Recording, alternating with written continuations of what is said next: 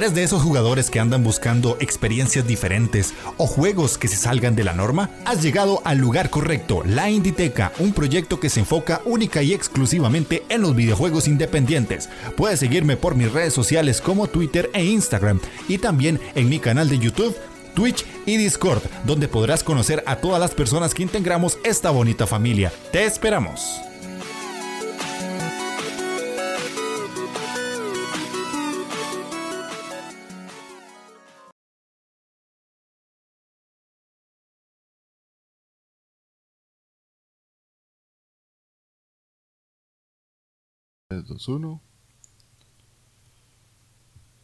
Sean bienvenidos a la Inditeca, el podcast donde un tico y un vasco les cuentan a ustedes su pasión por los videojuegos independientes. El día de hoy estamos en el segundo programa de la cuarta temporada ya.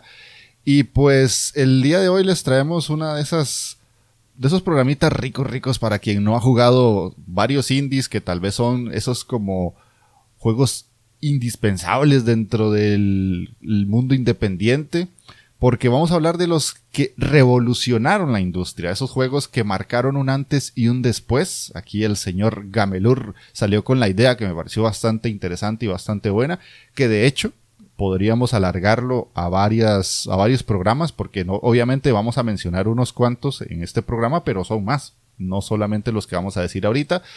Y pues la verdad es que hay una lista bastante grande y bastante interesante de todo este tipo de juegos que dentro de la escena independiente, incluso al AAA, llegaron con muchas cosas que tal vez ellos ni siquiera pensaban que se podían hacer. Así que es un programa sumamente interesante. Y pues obviamente esperamos que ustedes en los comentarios nos dejen si los han jugado, si todavía no los han probado y por qué.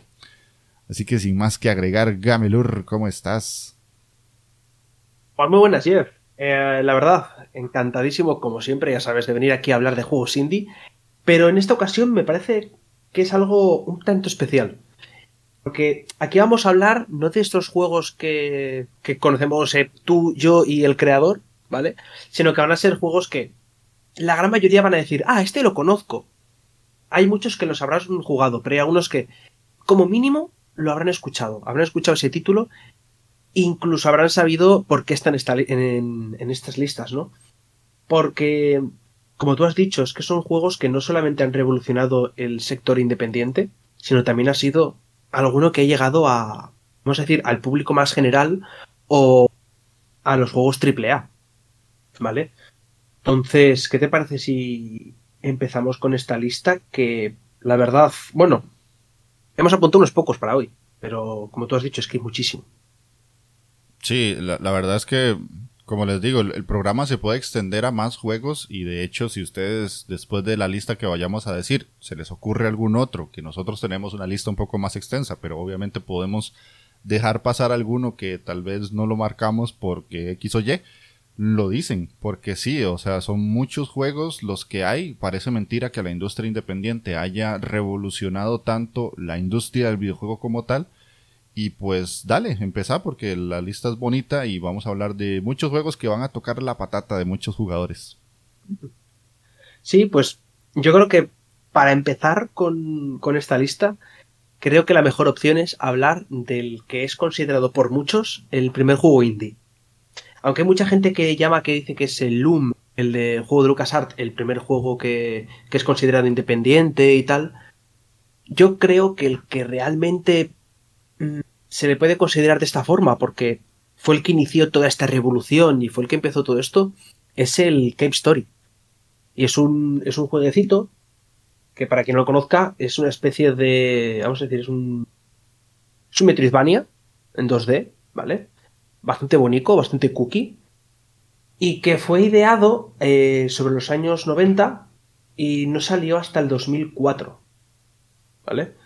Es un, ya digo, es un título que luego que luego empezó eh, a salir por la por Nintendo DS, apareció también en la, en la WiiWare, gracias a Nicalis, pero es que su inicio como videojuego es el, es, vamos a decir, es como, eh, como explicarlo. Si lo pones, si buscas en diccionario lanzamiento de videojuego independiente, te va a salir esto, porque salió como un freeware, es decir, un archivo gratuito que la gente se podía descargar y que la gente podía jugarlo. Y aquí, a partir de aquí es donde llegó toda su popularidad y a partir de este momento es donde mm, toda la gente empezó a, gustarle este tipo de juegos, empezó a, explotar. Y en 2010 es cuando, lo que he dicho, llegó a, a, Nintendo y un poquito más tarde a Steam, por ese añito. Y yo creo que esto significó, a mí, un antes y un después dentro de la industria, porque fue la entrada de un bombazo dentro del, sector independiente. Sí, de hecho es uno de esos juegos que cuando uno lo ve, tu cabeza piensa en indie.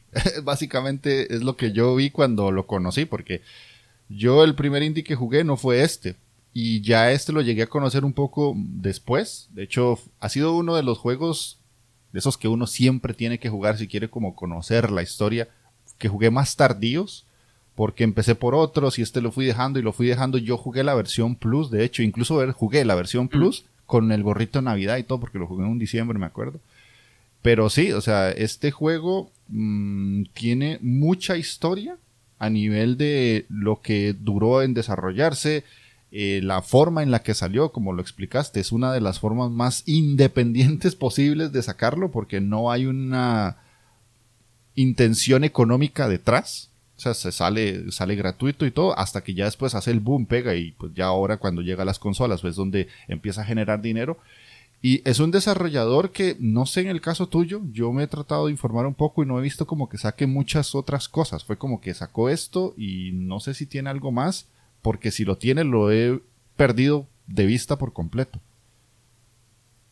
A ver, es que de grandes lanzamientos, la verdad, creo que este ha sido su su gran título, su gran obra prima. Y yo también, como yo como tú, le perdí la pista totalmente. No sé si ha ido sacando más cositas.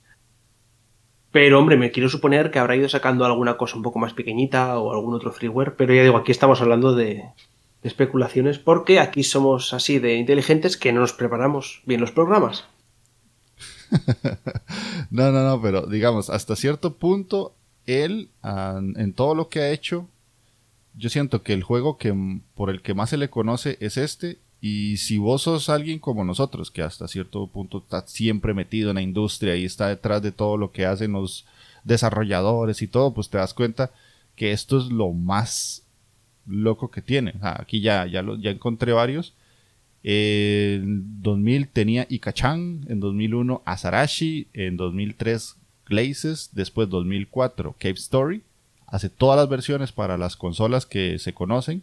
Y después de eso, brincamos a 2007 con Guxt, 2011 Nice Sky, 2014 Pink Hour, que ese sí lo conozco y ese lo he jugado de él, es gratuito el Kero Blaster, que es uno de los juegos que más me recomendaron hace muchos años, pero la verdad lo vi y me pareció gracioso, pero no juegazo, 2014.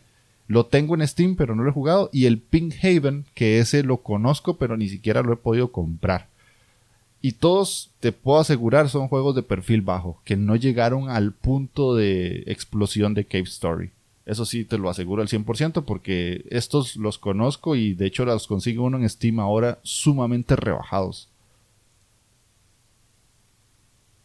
Sí, a ver, pero al final ya sabes cómo funciona el sector independiente. Muchísimas veces sacas una gran obra, es un bombazo, incluso en este caso, ¿no? Marca un antes y un después dentro de la industria del videojuego en general.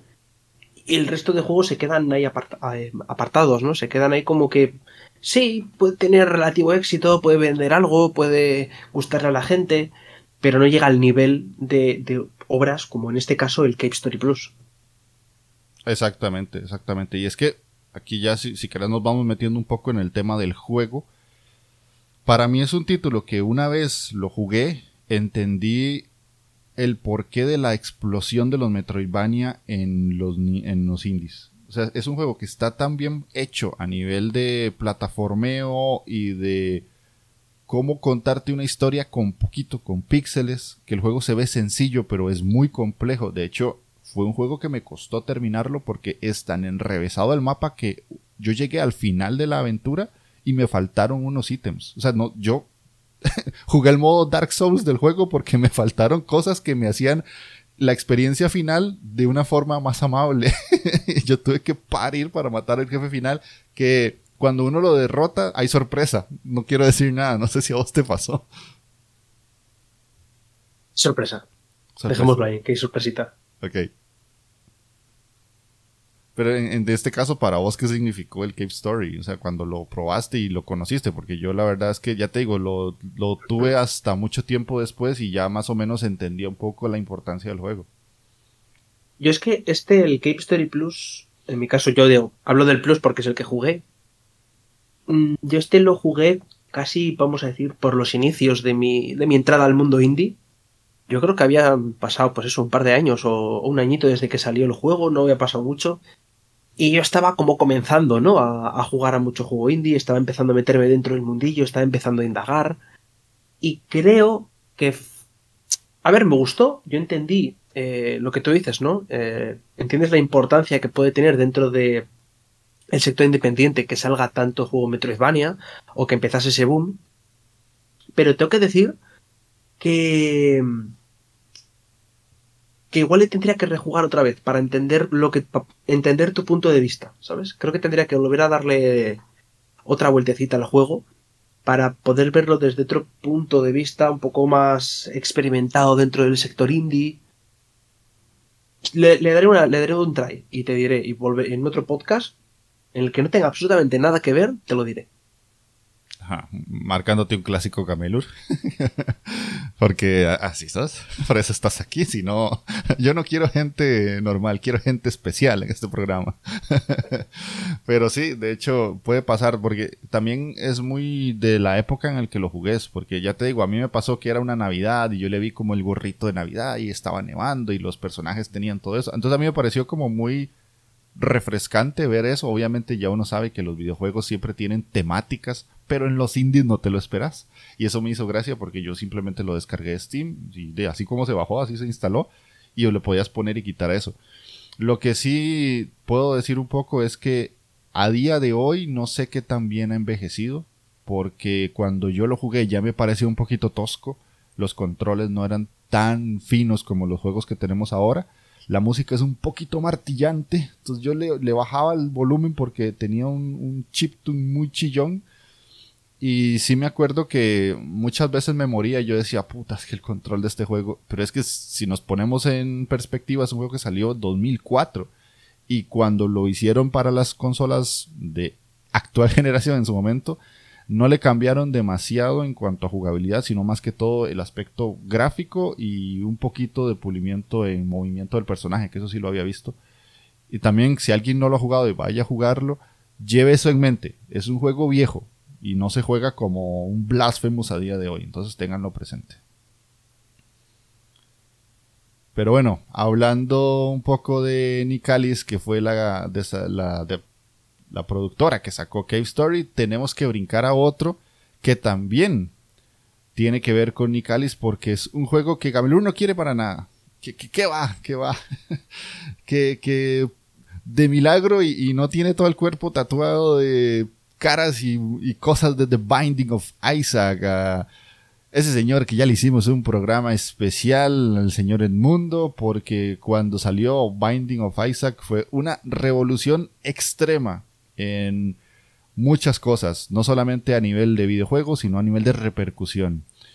Y es que es un roquito que fue desarrollado en Flash, que significó un antes y un después en el género, fue lanzado en 2011 y mejorado gracias a Nicalis con la versión Rebirth para 2014. Tras el boom, muchos intentaron copiar la fórmula, tanto en Trick Stick Shooter como en el género roguelike, y a partir de eso, y esto no es una mentira, pueden ir a hacer su investigación, se dio la explosión de los roguelike. Llega Binding of Isaac, llega todo ese boom de cosas extrañas que no sabíamos que estaba pasando, de eso de morir y perder todo y volverlo a intentar y tener que aprenderte el juego y aprenderte los enemigos.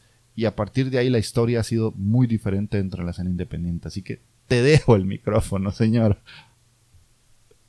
A ver, está claro que ha habido muchísimos juegos antes, tema, tema roguitos, porque por ejemplo, eh, quien no se acuerda, del Spelunky, obviamente los juegos mucho más clásicos como el Addon o el, o el Rogue, que son obviamente por eso se llama Roguelike, ¿vale? Pero estamos hablando de un juego de 2011. Y aunque otros, ya digo, otros títulos ya habían salido, es como que con este juego que empezó en Flash, empezó siendo un juego de Flash, como ya sabéis, que hablamos en un, programa de nuestro querido amigo Edmundo, a partir de aquí es donde empezó el boom. Porque antes, juegos que, eh, roguitos que empezasen a, a estar dentro de la industria, ¿qué es lo que había? Ya digo, el Spelunky, y luego los anteriores que han helado, en el Rogue y eso, pero eso era de un nicho tremendo.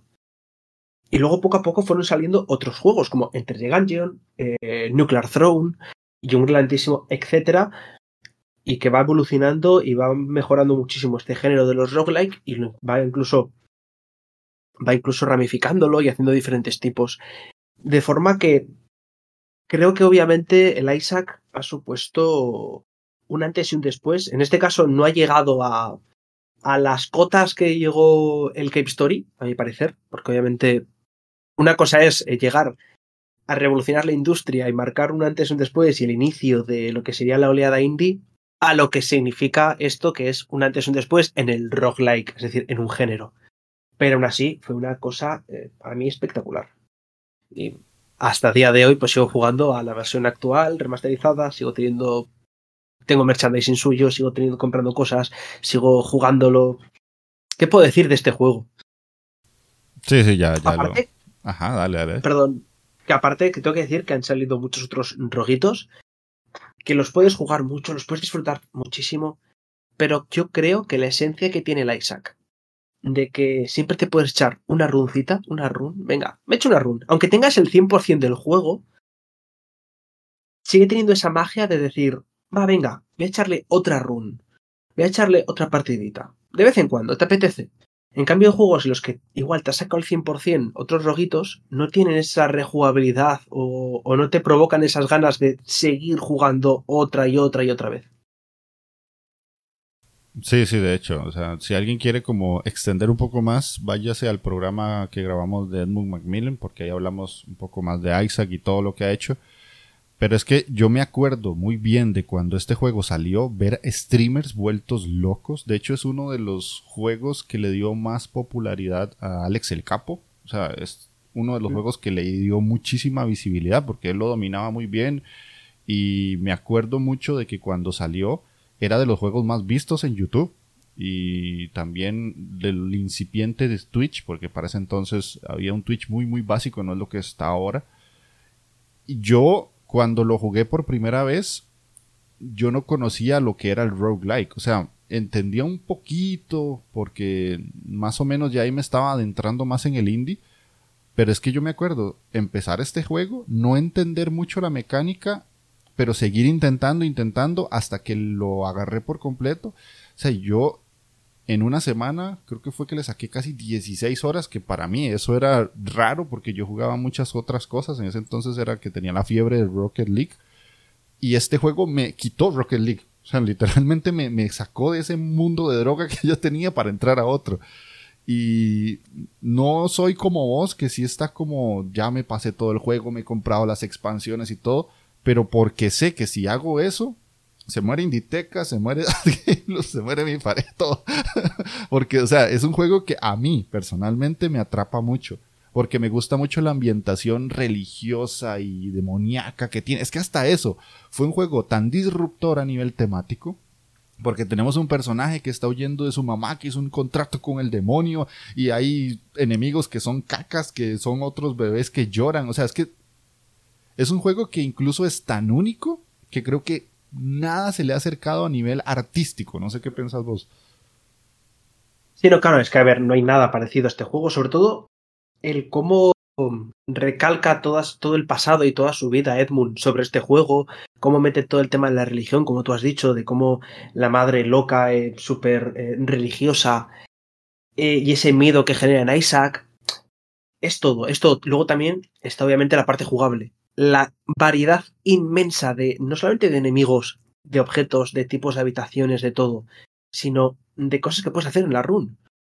no solamente el que te puedan tocar eh, salas con las tiendas o con hacer sacrificios para hacer no sé qué, o quieres o una sala distinta de pacto. No, son la cantidad de objetos y la cantidad de variaciones y de cosas que puedes combinar para crear auténticas barbaridades alguna vez.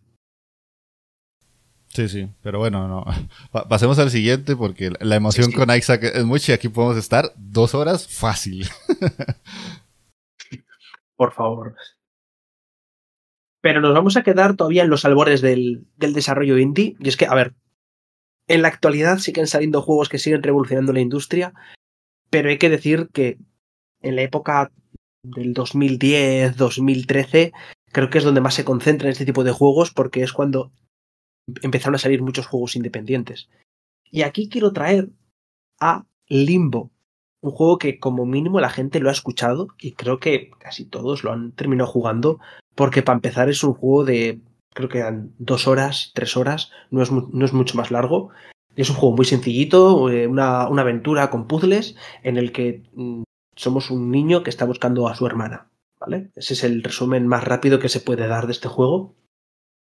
Y es un juego que empezó su desarrollo en 2004 y terminó saliendo en 2010, ¿vale? Es decir, seis añitos en el que, si recordáis, esa época más o menos es cuando salió la Play 3. La Play 3 era la, grandísima revolución de, de, los gráficos, habíamos pasado de la Play 2 a la Play 3 y esa generación era solamente, si te, no te acuerdas, Jeff, o, la, o los siguientes eh, lo recuerdan, como muchísimos juegos lo que se centraba era simplemente, incluso más que ahora, ¿eh? El, oh, qué realista se está viendo esto, madre mía, qué espectacular esto, el agua, el no sé qué, el coche, esto, lo otro, el brillo, incluso mucho más de lo que se está fijando la gente ahora, porque el salto fue tan grande que creo, creo, o diría, en mi opinión, que los gráficos llegaron ahí a al extremo de la fijación, era la máxima prioridad para muchísimos títulos AAA. Y aquí es donde Limbo mm, demostró que no hacen falta gráficos espectaculares para contar una gran historia o para ser un grandísimo juego. Creo que llegó en el momento adecuado. Porque si este juego llega a salir dentro de mm, cinco años después, es decir, por ejemplo, en 2018 o 2019, algo así, igual no habría pegado tanto boom. No sé qué opinas. Sí, estoy totalmente de acuerdo y más que todo porque es un juego que a día de hoy se pueden ver muchos clones de él eh, dentro de Steam. Es curioso. En otras plataformas no, pero dentro de Steam hay uno y bueno, uno no, hay varios. Y la misma empresa que desarrolló el juego ha ido sacando títulos que son evolución de sí mismo. Entonces, eh, creo que ellos por sí solos no inventaron un género, pero aquí hago mención a Gendo, el neo retro gamer, que no sé si nos estará escuchando, le mando un saludo, porque él una vez dijo, es que ahora hay juegos limbo-like. Y pues sí, o sea, hasta ese punto de que hay títulos que ya uno dice, ah, si jugaste Limbo y sabes la historia de Limbo, decís, este juego se parece a Limbo. Entonces, eh, ahí es donde está la importancia del juego porque cuando vos logras establecer que algo se parece a lo que ya hiciste, literalmente es porque revolucionaste algo que no existía o plantaste una semilla que empezó a germinar muchas otras cosas. Y es que no solamente lo que dijiste de los gráficos, es que el aspecto monocromático es lo interesante porque yo me acuerdo para esa época perfectamente que yo era muy consolero, o sea, yo era demasiado de jugar en consola, no tenía PC, o sea, jugaba en PC pero eh, Ragnarok Online o jugaba jueguitos un poco más de, MMORPG, pero no era el bien online. Eso es otra historia. y el punto es que eh, una persona que yo conocía en el momento me pasó el juego pirata. Ya después lo compré, me redimí. Y cuando yo lo jugué, yo decía, pero ¿qué es esto? Se ve tan raro. Y la primera vez que la araña me mató, yo dije, oh, ¿qué es esto? Porque me parecía un juego muy sencillo, con unos gráficos muy básicos porque yo todavía tenía ese chip de que estaba jugando juegos gráficos potentes y triples A, así máximas explosiones y todo. Y cuando veo algo tan pequeño pero tan violento a la vez y tan explícito porque es un niño lo que lo está matando lo que sea, una araña, una piedra, un letrero que le cae en la cabeza, me sorprendió y yo lo pasé dos veces en ese momento porque me gustó muchísimo. Me ha, parecido curioso lo que me has dicho, que no me acordaba. El momento en el que lo que tú dices, lo mata la araña o le cae una piedra y lo mata y le da la cabeza. ¿Cómo es posible con eso, con una gama de colores monocromática que solamente es que es blanco y negro? Y, el personaje es, es lineal, es que no tiene detalles, no tiene nada. ¿Cómo es posible que es capaz de, de, mostrarte tantísimo y que te duela a ti?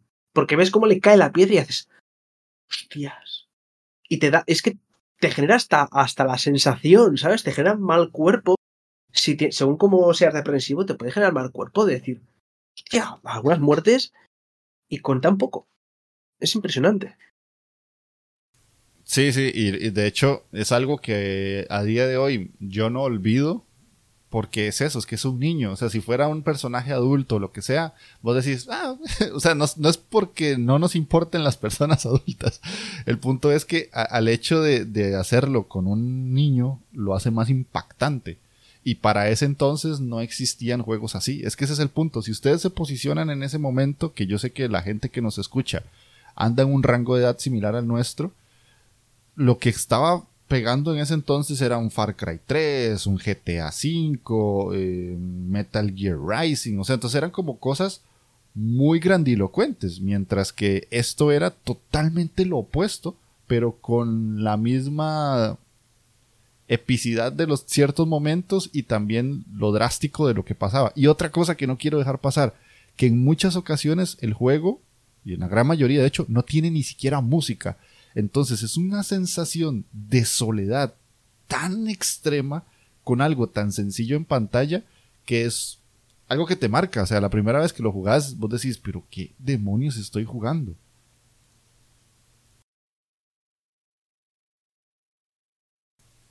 Entonces, creo que podremos pasar al siguiente, que en este caso es uno que me calienta mucho el corazoncito. La verdad es que Florence es un juego que cuando lo jugué quedé fascinado. Si alguien no ha jugado Florence, voy a tratar de vendérselo acá. Este juego está desarrollado por el estudio australiano Mountains y se lanza gracias a Annapurna Interactive en 2018, ojo, para smartphones. Nos cuenta la vida de una joven que se llama Florence y a través de controles táctiles podemos interactuar y dar saltos temporales que nos van contando la vida de ella. Este juego en el 2018 en los Game Awards ganó el premio al mejor juego móvil y además es un claro ejemplo de cómo un videojuego móvil aprovecha las ventajas de poder jugar en esa plataforma.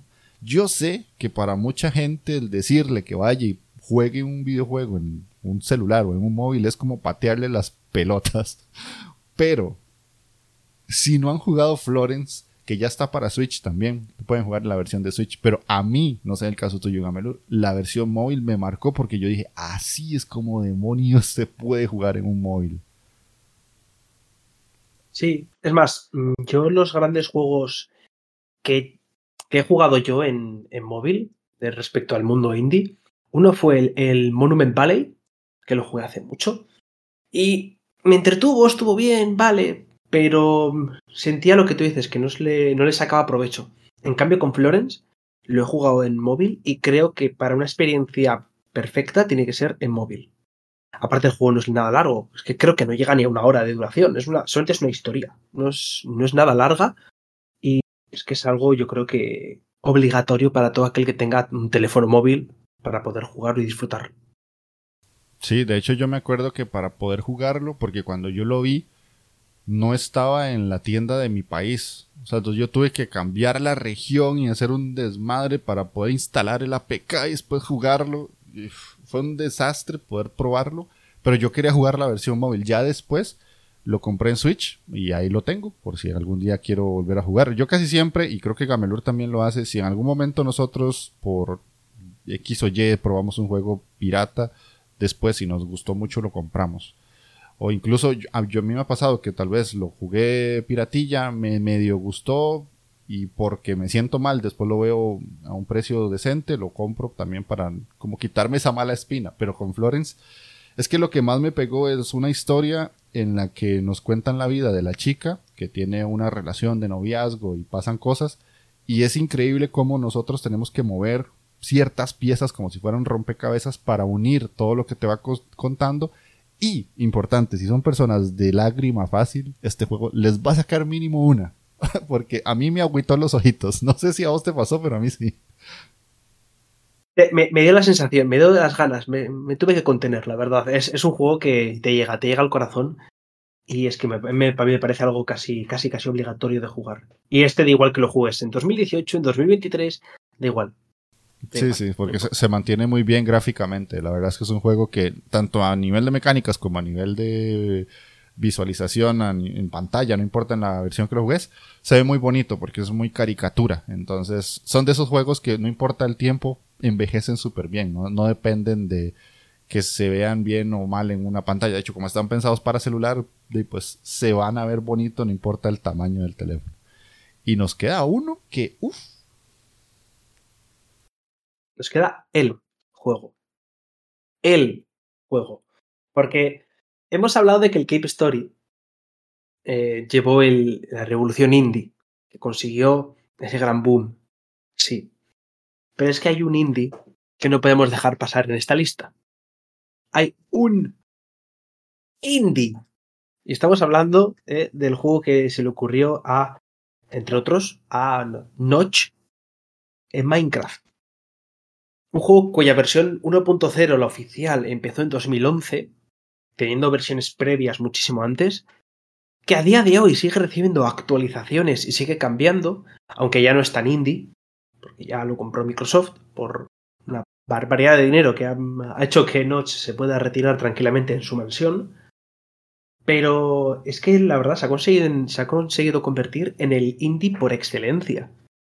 Es que, es que a ver, es que ha sobrepasado todos los límites habidos y por haber dentro de los videojuegos. Ah, no solamente el indie más reconocido, porque tú le preguntas a cualquiera, le dices Minecraft, incluso gente que no sabe de videojuegos y sabe lo que es. Se ha utilizado también incluso, hay una versión para, las escuelas, para enseñar. Es que todo el mundo lo conoce. Ha llegado, es el juego más vendido de la historia de los videojuegos, con más de 200 millones de ventas. Es una barbaridad. 200 millones de ventas. Eh, ¿qué, más decir de, este juego? Bueno, sí. Que fue. Eh, tú has dicho del Isaac, que fue uno de los, eh, uno de los juegos que hizo catapultar a algunos creadores de contenido. Minecraft fue la estrella. Porque en aquel momento todo el mundo subía Minecraft. Incluso grandes creadores de contenido de ahora los más conocidos, ¿con qué empezaron? Con Minecraft. Al menos yo te digo por la parte que yo conozco de España. Pero empezaron con Minecraft. Y han llegado hasta el día de hoy y siguen jugándolo a día de hoy. Y sigue siendo relevante este juego a día de hoy. Sí, eso te iba a decir porque yo antes de estar en Inditeca yo no consumía mucho Twitch, ahora lo hago muy asiduamente. Y es que a día de hoy está pasando cosas en Minecraft. De hecho, está Ringcraft, que es una serie que hacen los streamers más famosos. Eh, los Squid Games también. Eh, Tortilla Land es con Minecraft. O sea, todo un montón de cosas que suceden a nivel de grandes eventos en Twitch son de Minecraft. De hecho, en los Esland que pasaron hace poquito, eh, uno de los que ganó uno de los premios es de Costa Rica y es un chico que empezó programando en Minecraft para sus amigos y se hizo tan bueno que Auronplay lo contrató para que le hiciera toda una serie y a día de hoy él trabaja con Auronplay, trabaja con Spring, trabaja con el Rubius.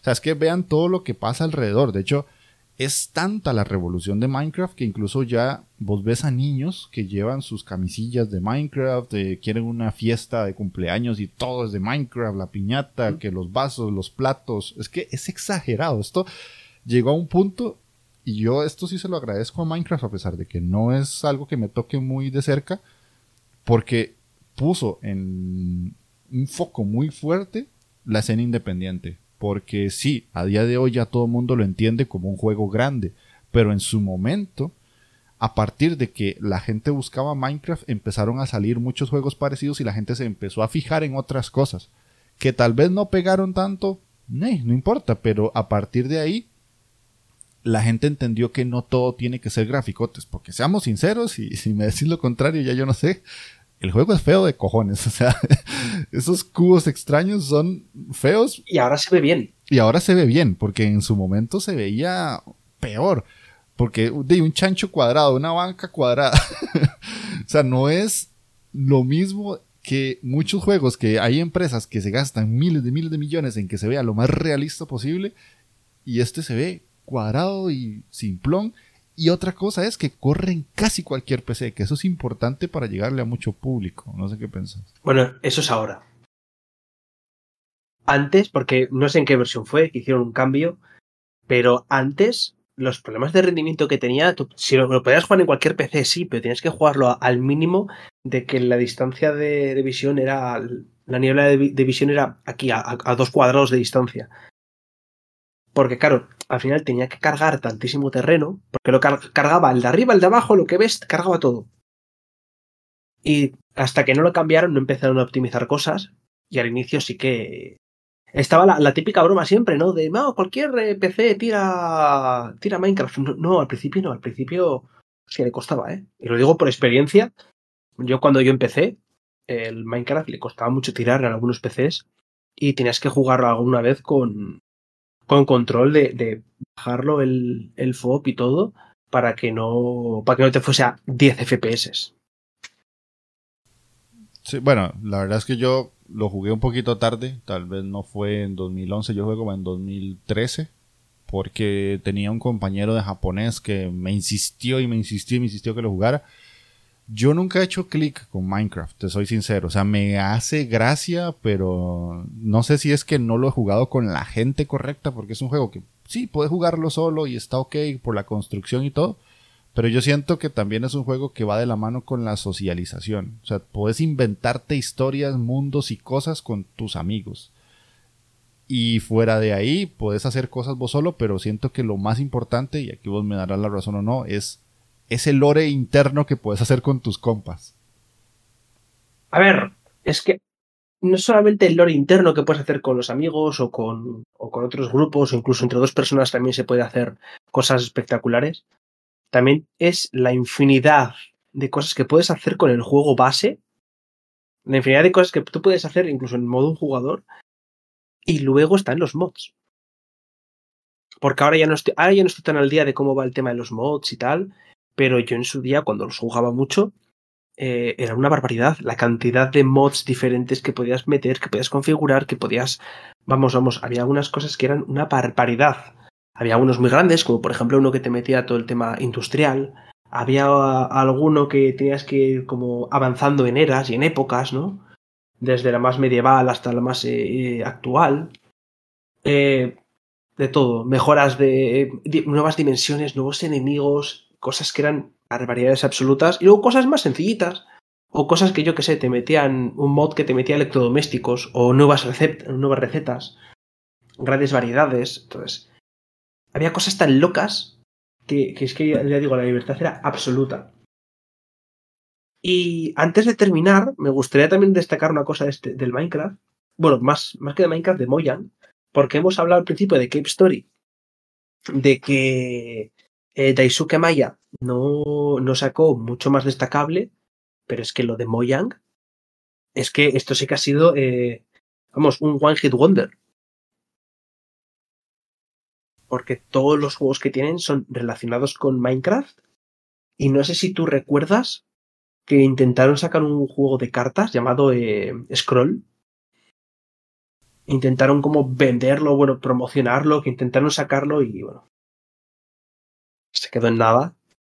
Y ahora mismo es que Mojang se, se basa, bueno, lleva tiempo, que se basa en actualizar Minecraft y crear juegos de Minecraft, por ejemplo, pues el de el Story Mode, el, el Dungeons, eh, la serie esta que tuvo Netflix, cosas de esas. Ahora mismo solo se centran en, en su hit. Sí, es que le tienen que exprimir toda esa vaca, porque la verdad es que... Lo que dure. Lo que sea, lo que dure y, lo que puedan sacarle en ganancia para ya tratar de vivir de ello. Y yo siento que es un juego que va a durar demasiado, porque lo, es un muy buen juego para iniciarse. O sea, los niños ahora lo, ven, lo prueban, lo juegan y es como que casi a todos les gusta. Y algo que vos dijiste que me toca muy cercano, el Minecraft para enseñar. Yo trabajo en, una, en un instituto de investigación y ahí hacen réplicas en Minecraft de cómo es que funciona un mundo a nivel agrícola. O sea, mi empresa es un instituto de investigación en temas agrícolas, forestales y un montón de cosas. Y yo, la primera vez que fui a, las instalaciones, me, me, topé un Minecraft. Y es que tienen una alianza con Microsoft para enseñarle a niños, utilizando el juego, cómo es que se hace un cultivo, cómo es que se usan drones para cultivar y todo eso. Y yo fue como, esto, o sea, yo no lo conocía. Yo sabía que existía, pero nunca lo había visto en práctica. Y me pareció increíble. O sea, es que también es un juego que ya llega a un punto en el que rebasa el videojuego y ya no llega a ser incluso una herramienta de enseñanza. Entonces, yo siento que va a estar por muchos más años y va a seguir pegando porque no solamente a la gente que ya lo jugó, sino a la gente nueva lo sigue atrapando. Porque el juego podrá tener todo lo que tenga y, el retractor más fuerte que tenga podrá decir lo que quiera pero si hay algo que el juego hace muy bien, es introducirte al mundo del videojuego de una forma sencilla, porque te mete crafteo, te mete exploración, te mete combate contra enemigos, te mete juegos que son de muchas posibilidades de hacer lo que te dé la gana. O sea, es la definición casi que más clásica de un sandbox. O sea, es una caja de arena y vaya haga lo que le dé la gana. Y eso pues siempre es bueno, porque siempre es una posibilidad muy buena. Y ahora está en todo lado. O sea, es que está en PC, está en consolas, está en consolas viejas, está en consolas nuevas, está en Switch, está en móvil. O sea, hay de todo. Si no lo jugás es porque, caso mío, no querés jugar. Y con eso llegamos a los cinco juegos de este programa. Díganos en comentarios si ustedes han jugado uno o todos o alguno de los que pusimos, si les marcó o no les marcó a nivel personal, que eso es importante, y qué piensan de estos títulos y como les dije al inicio, cuáles otros les gustaría que metamos aquí que revolucionaron la industria a partir del momento en el que salieron. Porque, como les dije, la lista es larga, pero no es algo que nosotros podamos manejar al 100% porque obviamente tenemos unos cuantos, pero sé que en la gente que nos escucha conoce también muchísimos otros juegos más. Así que no sé si te parece, hacemos una idea que vos habías mencionado el año pasado, que es hablar de lo que estamos jugando. A ver, poquito, porque hablamos mucho de videojuegos, pero no decimos qué demonios estamos jugando. Empezamos a ver qué tenés que contarme. Vale, pues ahora mismo mm, de lo que me he terminado, la verdad, no, todavía no he tocado nada de 2023. Pero tengo que decir que he jugado un jueguito que le tenía muchas ganas, lo tenía en pendiente. Y es el Shock Venture, para los amigos. Que es un plataformas tipo, vamos a decir, mm, tipo Dentist Night o el. o el Celeste también, por ejemplo. Que son de estilo plataformas en los que mm, son muy complicados. Vamos a dejarlo en eh, duros de pelotas. ¿Vale? Creo que es la definición perfecta para ese tipo de juegos en el que al principio lo estás jugando y dices, ah, mira, qué facilito, que, ah, no, sí, sí, y se te da bien. Y tú ves que dices, ah, qué bien, qué facilito. No, no, está guay, está guay. Cuando llegas a los últimos niveles, creo que, creo que eran seis mundos, cuando llegas a los dos últimos mundos, te das cuenta de que el juego se convierte en una locura completa, total y absoluta. ¿Vale? El juego se convierte en la mayor locura que puede existir de, intentar hacer las cosas, tienes que clavarlas el último nivel eh, tienes que eh, saber controlar el juego a la perfección, tienes que hacerlo perfectamente perfecto y clavarlo. Y esa parte me duró, el juego principal me duró unas tres horitas. Y luego tiene la parte del mundo oscuro en el que ya, bueno, ya es... ya eh, probé un poco y dije, no, por favor, ya, me he pasado la historia principal. De verdad que es un reto, la parte, vamos a decir, la parte del mundo oscuro, es un reto si os queréis poner. Y yo lo recomiendo bastante la verdad. Ok, ese yo no lo he jugado, la verdad es que no... Me acuerdo más o menos el nombre haberlo visto, pero no lo he probado ni siquiera. Y no estoy para juegos difíciles ahorita, así que lo dejo pasar. Ahí ya la sufriste vos, con eso me vale y me sobra. De verdad, qué injusto. Qué injusta es la vida. Ey, hay que, hay que optimizar el tiempo. Siempre lo hemos dicho, o sea, somos medio hermanos de, mamás diferentes, así que con que uno de los dos sufra ya, ya. no se necesita más. Entonces, voy yo porque la lista es un poquito larga. Vamos a ver, eh, que esté a punto de terminar Haiku de Robot, que me parece uno de los Metroidvania más interesantes que he jugado en los últimos tiempos porque me recuerda un poco a Hollow Knight guardando las distancias, no vayan a comprarlo pensando que es un Hollow Knight, por favor, es un juego más pequeñito, más sencillo, pero tiene algo muy interesante, es la sensación de soledad, está ahí presente. Somos un robot que tiene forma de bola, que vive en un mundo donde todas las máquinas están infectadas por un virus, y él es el único que por alguna razón, no voy a decir cuál, no está infectado. Entonces tiene que ir a explorar todo el mundo donde están sus hermanos máquina, digámoslo así, para tratar de revertir todo lo que pasó con ellos. Y nos vamos a enfrentar a algunos que obviamente nos atacan porque ellos están con el virus y otros que nos van a dar ciertos mensajes de la historia, pero no nos van a contar todo como si fuera un guion de una película, sino que nos dan ciertas pistas y vamos a ir como uniendo, nos vamos a topar esos personajes en diferentes zonas del mapa y además de eso con el gameplay que tiene, me parece que es muy, muy, muy pulido. O sea, son de esos juegos que están hechos al milímetro de que se siente bien golpear, se siente bien saltar. Vas a ir agarrando los típicos poderes de un Metroidvania. Primero el dash, después un dash especial, después vas a poder mejorar la espada, vas a poder también ponerle eh, como unos pequeños chips que le mejoran la vida, le mejoran la salud, le mejoran la estamina, porque tiene estamina. Y el descubrir el mapa es muy satisfactorio porque te perdes, literalmente te vas a perder sí o sí y llegas a un punto en el que decís, puta, no sé qué hacer, no sé dónde estoy, me devuelvo, algo así. Y lo interesante es que el mapa está bloqueado. Entonces, en la primera zona que empezás, puedes ver los caminitos, pero tenés como unos bloques de metal que están sobre todo el mapa y tenés que ir encontrando unos artefactos que al romperlos te desbloquean el mapa. Pero como no vas viendo las otras partes, a veces estás explorando una zona y no sabes dónde estás. Entonces me parece muy interesante, creo que es uno de los Metroidvania más frescos que he visto, pues tal vez en el último año y medio. Y es muy barato, de 10 dólares a lo mucho puede andar y hasta puede ser menos. Entonces si alguien no lo conoce, pruébelo. Yo lo estoy jugando en Switch y me gustó mucho. Me parece un juego perfecto para la Switch. Y poco más, para no hacer más spoiler. Y después de eso me probé Mangavania, que me dieron la key para jugarlo y me pareció horrible. Creo que es un juego que le falta mucho, mucho por pulir. Igual un Metroidvania, pero muy malo en su ejecución. Parece un juego de Game Jam, pero mal terminado. Eh, los enemigos se mueven súper errático, el salto del personaje no es nada agradable, el golpeo es muy torpe, el juego es monocromático, pero no se ve muy bien, está ahí como ok. También me probé otro que se llama Zombie Admin, que literalmente es matar zombies en una oficina, pero el punto es que el juego te marca muy bien de que no sos un asesino de zombies, vas a ir a la oficina a trabajar, tienes que imprimir, contestar llamadas, atender personas mientras te atacan zombies. Entonces vas como agarrando armas y todo y vas disparando. El juego está ok, vista totalmente isométrica, ves como la cabecita, como si fuera un Hotline Miami, pero en 3D.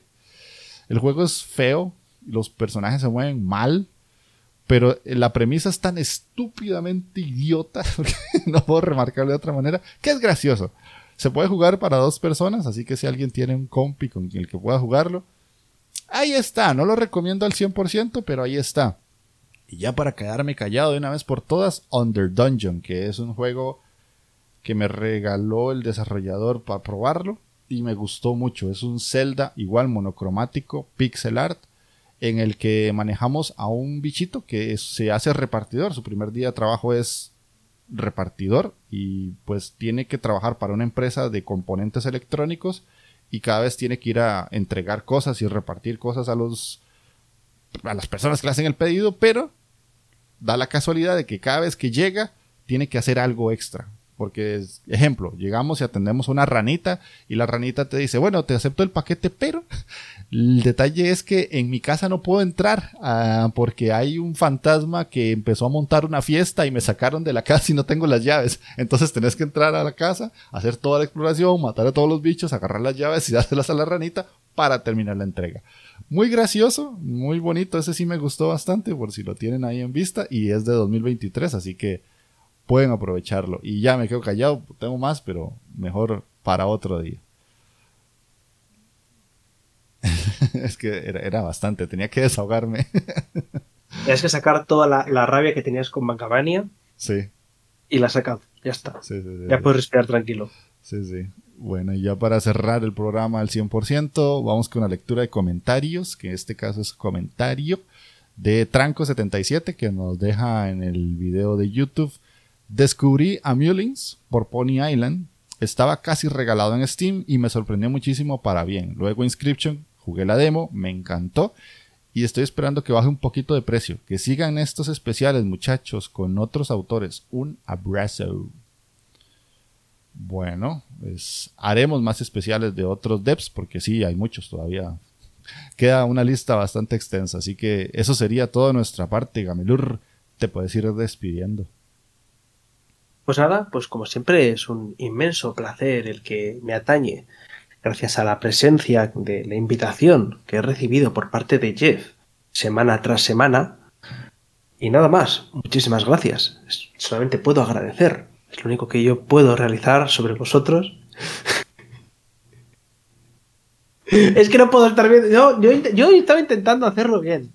Tú me pides, tú me pides que haga una despedida bien y, te pones a reír. Pues no puedo, no, no puedo, no puedo. Adiós, ya lo siento. bueno, Maese Gamelur, ha sido un placer estar con usted el día de hoy. Ah, pero bueno, eso es todo de nuestra parte. Ya saben, pueden dejar comentarios ahí en el video, en el Twitter, en el Discord de Inditeca o en cualquier otro de los lugares donde se sube el programa que tiene sección de comentarios. Nos estamos viendo entre 15 días. Ya saben, sean uno con el indie. Chao, chao. Muy buenas, Jeff. Con muchas ganas de hablar de, como siempre, como siempre, de hablar aquí de, juegos indie. ¿Sabes? Y sobre todo, sobre todo, tengo muchas ganas de, este programa por una cosa. ¿Qué pasa? ¿Qué pasa? Que le grabar audio y no grabar el video. Que está, pone, pone está, pone, está, está grabando, ¿no? Ah, no, sí, tenés razón. Ay, no sé qué me pasa.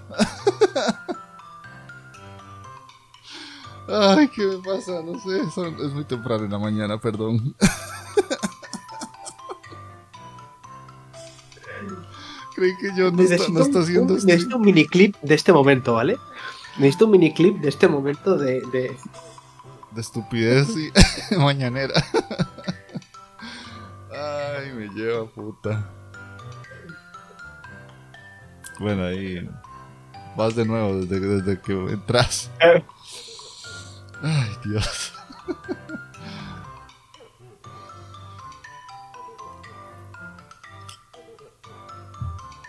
Vale. Vuelvo, ¿eh? Dale.